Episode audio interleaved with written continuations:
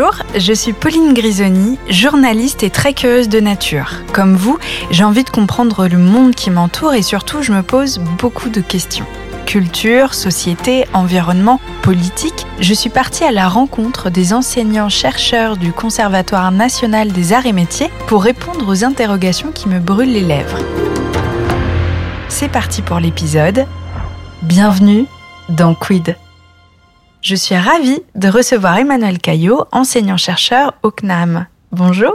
Bonjour. La première question que je me pose, pourquoi étudier l'industrie du futur? Pourquoi choisir ce domaine de recherche en particulier? En fait, c'est un domaine euh, qui me permet de synthétiser beaucoup de choses de ce que j'ai vu au cours de ma carrière. L'industrie du futur, c'est à la fois euh, des procédés de production, des ressources humaines qui y travaillent, Mhm. Des stratégies industrielles Hmm. dans un environnement qui a beaucoup changé et qui bouge à toute vitesse. Est-ce qu'on ferait pas d'ailleurs un petit flashback sur votre carrière pour comprendre de là où vous venez et pourquoi aujourd'hui vous êtes enseignant-chercheur sur ce sujet? Alors, à la base, je suis ingénieur de formation. J'ai fait l'École nationale d'ingénieur de Tarbes. Puis ensuite, j'ai fait une thèse CIFRE, c'est-à-dire une thèse dans le cadre d'une collaboration industrielle. Ça se dit chiffre CIFRE, CIFRE c'est, une convention qui permet de lier euh, industrie et faire une thèse en même temps. On est Ah. salarié D'accord. et en même temps, l'entreprise reçoit une subvention de l'État pour financer ce projet de recherche. On a une double vie. On est ingénieur de recherche et en même temps, on est jeune chercheur. Et on travaille beaucoup, j'imagine. Oui, on travaille beaucoup et surtout à la fin, il faut tout synthétiser, à la fois les objectifs euh, industriels Mm. et les objectifs académiques. Donc à la fin, oui, euh, on a une vie un peu tendue, bien sûr, mais euh, ça donne une double compétence en même temps, Mm. connaissance du monde industriel, connaissance du monde académique, ce qui ouvre euh, les deux voies pour la poursuite de carrière. Vous êtes dirigé vers où? Eh bien, après hésitation, mais finalement euh, hésitation et en même temps euh, conditionnement familial, je suis devenu enseignant-chercheur à l'école des mines d'Albi, qui se créait à l'époque. Et puis, euh, je suis arrivé au CNAM euh, récemment, en janvier 2022. Hmm, Après un petit voyage euh, à l'étranger, n'est-ce pas? Oui, exactement. Entre-temps, j'ai été conseiller scientifique à l'ambassade de France à Pékin, avec un timing pas heureux. C'est-à-dire que je suis arrivé en janvier 2020 à Pékin. J'ai eu le plaisir d'accueillir euh, la ministre de l'Enseignement supérieur et puis très vite, euh, Ouais, le Covid euh, l'a emporté et a, a complètement changé la nature de la mission puisqu'il fallait, dans un premier temps, gérer la crise Mhm. avec les enseignants, les chercheurs français, les étudiants français qui étaient en Chine et voir comment, où est-ce qu'ils étaient, Mhm. comment les rapatrier, comment poursuivre une activité de coopération avec la Chine dans ces conditions. Oui, ça permet d'avoir vraiment une vision de l'impact de l'industrie dans un monde comme celui dans lequel on vit aujourd'hui, qui est énorme. Oui, c'est-à-dire que euh, ça m'a permis de faire le lien entre euh, des dimensions euh, industrie, recherche et géopolitique, qui était vraiment un, un moment euh, particulier pour moi, de comprendre aussi euh, dans la vie d'une ambassade cette, cette approche multiministérielle Hmm, que, que je ne connaissais pas, pas beaucoup, la dimension diplomatique. Oui, et, et un contexte euh, parfois euh, difficile, compliqué, à la fois pour les entreprises avec lesquelles on travaillait en Chine, puisque euh, un certain nombre d'entreprises ont une activité de recherche et de développement en Chine qui se réalise dans des conditions un peu compliquées, particulières, et euh, des questions de protection du patrimoine immatériel, de transfert des recherches ensuite vers l'Europe ou non, enfin plein de questions très difficiles. Vous nous aviez expliqué hors micro la tension notamment sur le stock des masques. Est-ce que vous pourriez nous donner une vision globale des enjeux de l'industrie du futur et commencer d'ailleurs par cet exemple hyper concret? Eh bien, on s'est rendu compte avec les masques que ce produit qui nous semblait euh, très simple, euh, pour lequel on pouvait être très facilement approvisionné, et donc pour lequel finalement on pensait que avoir peu de stock en France n'était pas un problème, Mais oui, on se rend compte qu'avec une crise forte comme le Covid, euh, tout d'un coup, tout le monde a besoin des mêmes produits au même moment, Mm. Ce qui crée une tension énorme sur ces produits, sur ces produits, mais aussi sur les matières premières qui les composent, parce que Mm. même si on veut les fabriquer en France, ben d'abord on n'a est-ce pas qu'on peut? Voilà, il faut, faut les ressources techniques, les ressources humaines, il faut les former, il faut, un- faut un certain temps, même si ce sont des produits qui ne sont pas d'une grande technicité. Mm. Et puis ensuite, on se rend compte que bien tout le monde a besoin des mêmes matières premières pour produire euh, des milliards de masques, et donc euh, une tension très forte aussi sur les matières premières. Donc on a cet exemple-là de tension sur, euh, sur des produits, mais aussi sur des matières premières. Euh, tension qu'on a vu ensuite se répercuter sur un très grand nombre d'industries, à la fois pour des causes géopolitiques, sanitaires, euh, tout d'un coup tout oui, s'additionne. Ça englobe beaucoup plus de choses euh, qu'on ne pense en fait quand on parle de l'industrie. Oui. Ouais. Alors je voulais passer peut-être à un autre exemple qui est l'exemple des semi-conducteurs. On a tous entendu parler de cette tension sur les semi-conducteurs. Il y a une tension qui s'est cristallisée suite à un différend commercial entre les États-Unis et la Chine, qui a fait que la Chine ne devait plus recevoir de semi-conducteurs venant des États-Unis, par exemple. D'accord. Et puis, euh, en fait, cette crise euh, a conduit à un stock très important de la part des industriels chinois de ces semi-conducteurs, semi-conducteurs qu'on a tous euh, dans nos téléphones portables, mais aussi dans nos voitures. Donc, euh, les conséquences, tout d'un coup, sont fortes, dans le sens où la chaîne d'assemblage des 308 en France, tout d'un coup, s'arrête, faute de semi-conducteurs. Ah, c'est dingue. Et ça pousse ensuite à euh, basculer d'un tableau de bord euh, tout joli avec des beaux écrans à des, à des aiguilles, puisqu'il faut revenir en arrière, ou en tout cas à, au moins à des, à des écrans bien plus simples, ah faute, faute de matières premières et de composants. Alors dites-moi, quelle est votre méthodologie pour euh, étudier justement cette industrie du futur? Comment est-ce que ça marche concrètement? Alors, la plupart du temps, il y a une demande de la part d'un industriel qui se lance dans un grand projet et qui euh, nous sollicite d'une manière ou d'une autre pour euh, travailler avec eux, pour essayer de comprendre les enjeux et essayer d'avoir un projet prenant en compte toutes les dimensions importantes pour ce projet de transformation vers usine du futur. En pratique, ça veut dire que un jeune chercheur, un doctorant, euh, commence une thèse chez eux sur leur projet. Ok. Avant, euh, quand j'étais plus jeune, j'avais la chance d'être directement opérationnel dans les entreprises. Aujourd'hui, ce sont des, des, jeunes chercheurs que j'encadre Mm. qui mènent ce genre de projet avec les entreprises dans une logique de observation participante. À la fois, ils observent les projets qui sont mis en place, mais souvent, ils ont aussi des responsabilités dans ces projets. C'est-à-dire que ça peut être un ingénieur euh, actuellement en charge de l'amélioration continue, des Mmh, grands projets, ok. qui en parallèle fait aussi une thèse. D'accord. Et vous parlez beaucoup dans vos travaux de coévolution. Est-ce que vous pourriez m'expliquer ce que c'est? Peut-être que vous avez un exemple à me donner euh, sur le sujet. Oui, bien sûr. Donc, euh, dans le cadre de travaux que j'ai menés avec Virginie Gupp, qui est enseignant-chercheur à l'INSA de Strasbourg, on a travaillé sur la notion de coévolution en termes de stratégie industrielle. C'est-à-dire que ça rejoint une, une logique. On considère généralement que la stratégie industrielle vient d'en haut et est répercutée dans, Ouais. dans toutes les fonctions. En pratique, il y a toute une partie de la stratégie qui est émergente, qui part de la technologie, qui part de la fonction et qui va euh, vers la stratégie de plus haut niveau. Alors, un exemple pratique, euh, comment est-ce que la 5G est utilisée du point de vue industriel En général, on voit euh, très vite des exemples, par exemple le, le port de Shanghai. Il y a toute une partie d'utilisation de capteurs intelligents utilisant des communications très rapides avec la 5G qui permet de planifier, gérer l'ensemble du port de Shanghai aujourd'hui en, Waouh, en c'est 5G. fou ça. C'est lunaire de se dire qu'aujourd'hui la 5G envahit même euh, des domaines comme celui-ci. On s'imagine pas. On a des, des applications euh, industrielles, des applications en santé sur la 5G, mais en même temps, on voit bien, euh, il y a toutes les limites aussi de ces, ces déploiements de technologie. Bien, on évoquait tout à l'heure la crise sur les microprocesseurs. Oui, oui, c'est Et vrai. donc, ouais. euh, avoir la 5G partout, ça veut dire avoir des microprocesseurs partout. Dans une Mm. période où il y a une tension mondiale sur les microprocesseurs. on est euh, dépendant. Exactement. Est-ce que je, je vends mes microprocesseurs pour les vendeurs de téléphones, pour les euh, gros serveurs pour les entreprises, pour euh, l'automobile Eh bien, voilà, il y, y a des choix qui sont faits de la part des producteurs et des vendeurs, sachant qu'aujourd'hui, euh, les trois quarts de la production des semi-conducteurs est réalisée en Asie du Sud-Est. Donc, le monde aujourd'hui dépend de l'Asie du Sud-Est pour ses microprocesseurs. Quels sont les facteurs de changement pour l'industrie du futur? Est-ce que vous avez identifié des piliers clés? Alors aujourd'hui, euh, les axes sur lesquels on travaille et on commence à mener des projets sont divers. Sont divers puisque on a du mal à anticiper exactement euh, toutes les évolutions qui vont être subies par l'industrie du futur, mais en même temps celles sur lesquelles euh, l'industrie du futur va, peser. Donc les axes de changement, on va dire, bien, le premier point sur lequel on s'interroge aujourd'hui dès cet hiver, c'est l'énergie.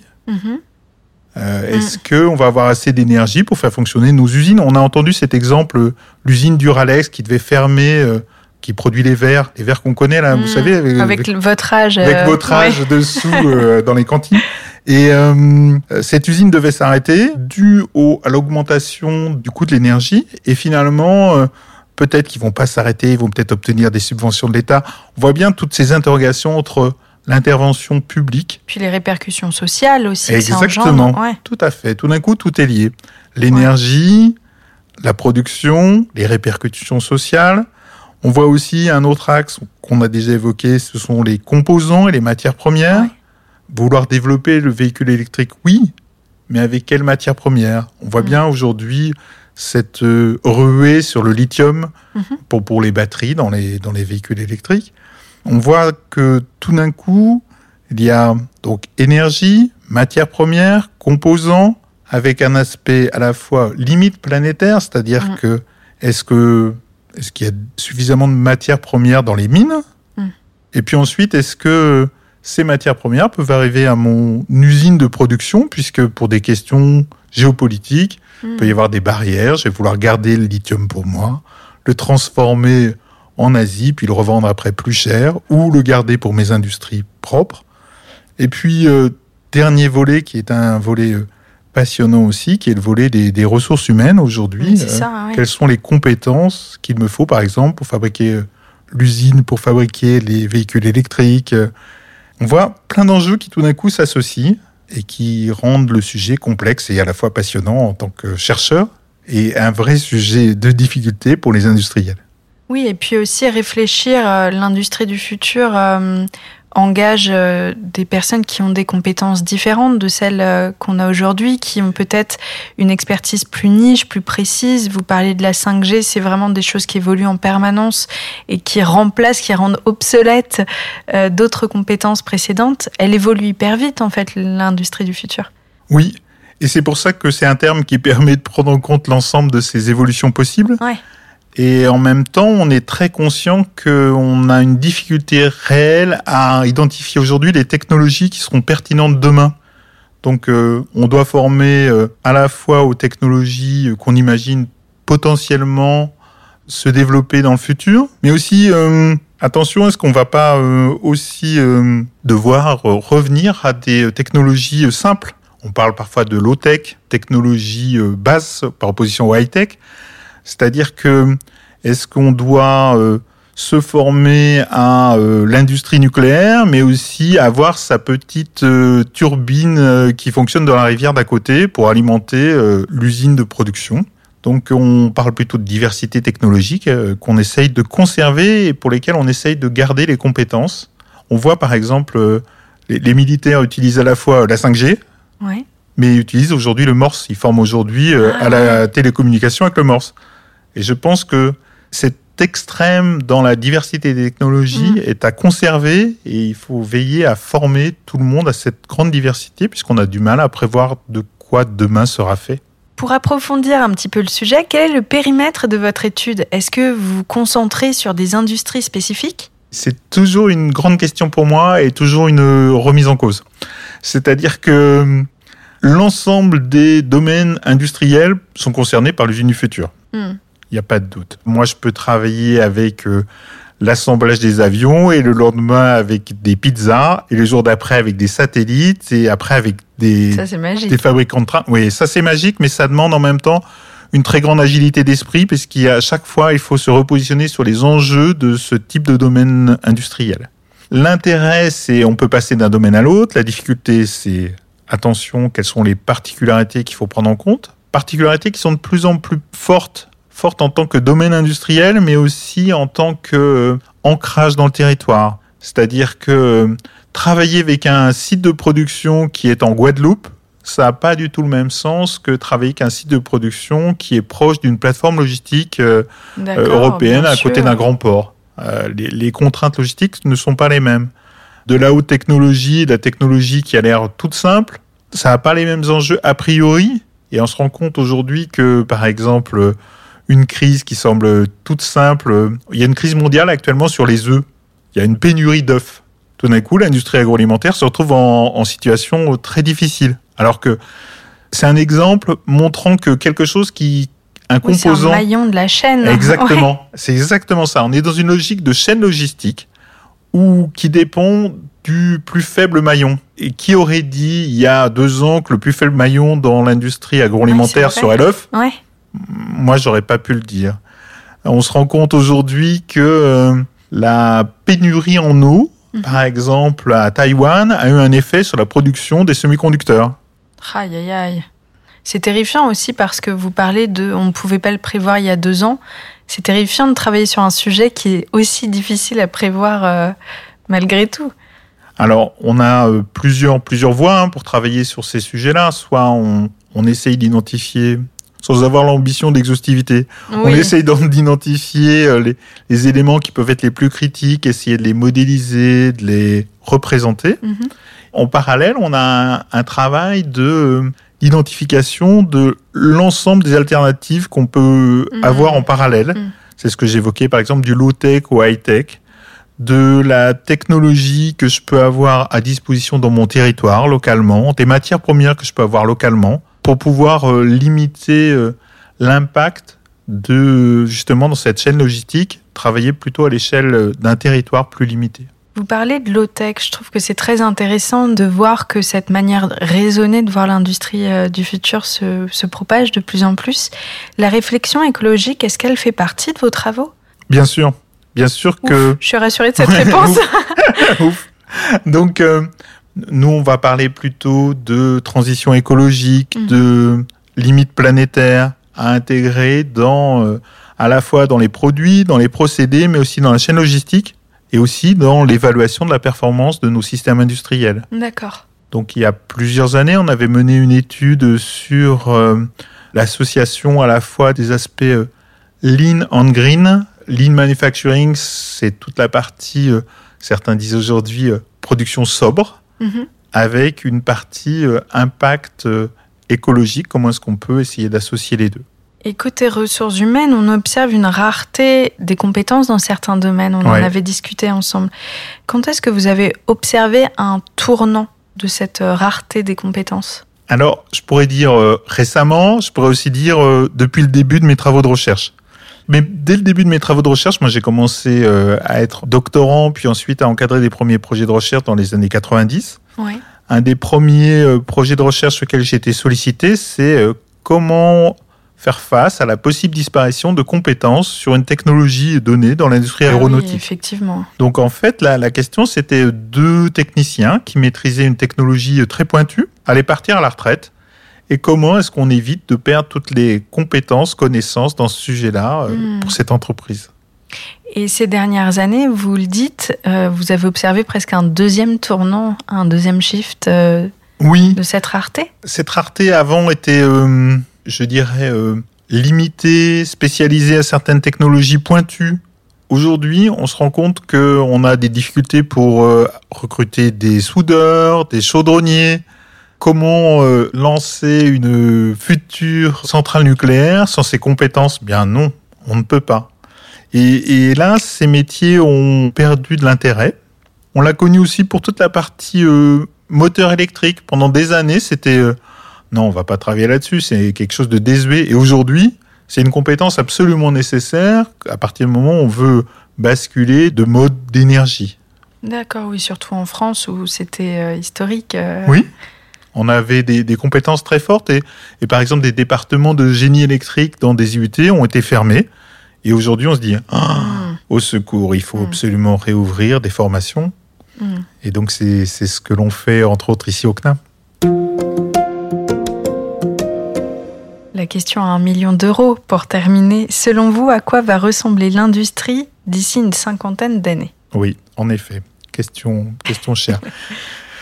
euh, on peut dresser quelques pistes. J'imagine aujourd'hui une, euh, enfin, que demain, dans 50 ans, on aura des industries qui euh, seront plus proches de leurs fournisseurs, plus proches de leurs clients. On va parler de, en logistique de circuits courts, Mhm. plus proches aussi de leurs sources de matières premières, avec une chaîne intégrée de la matière première au produit. On parle d'intégration verticale en stratégie industrielle.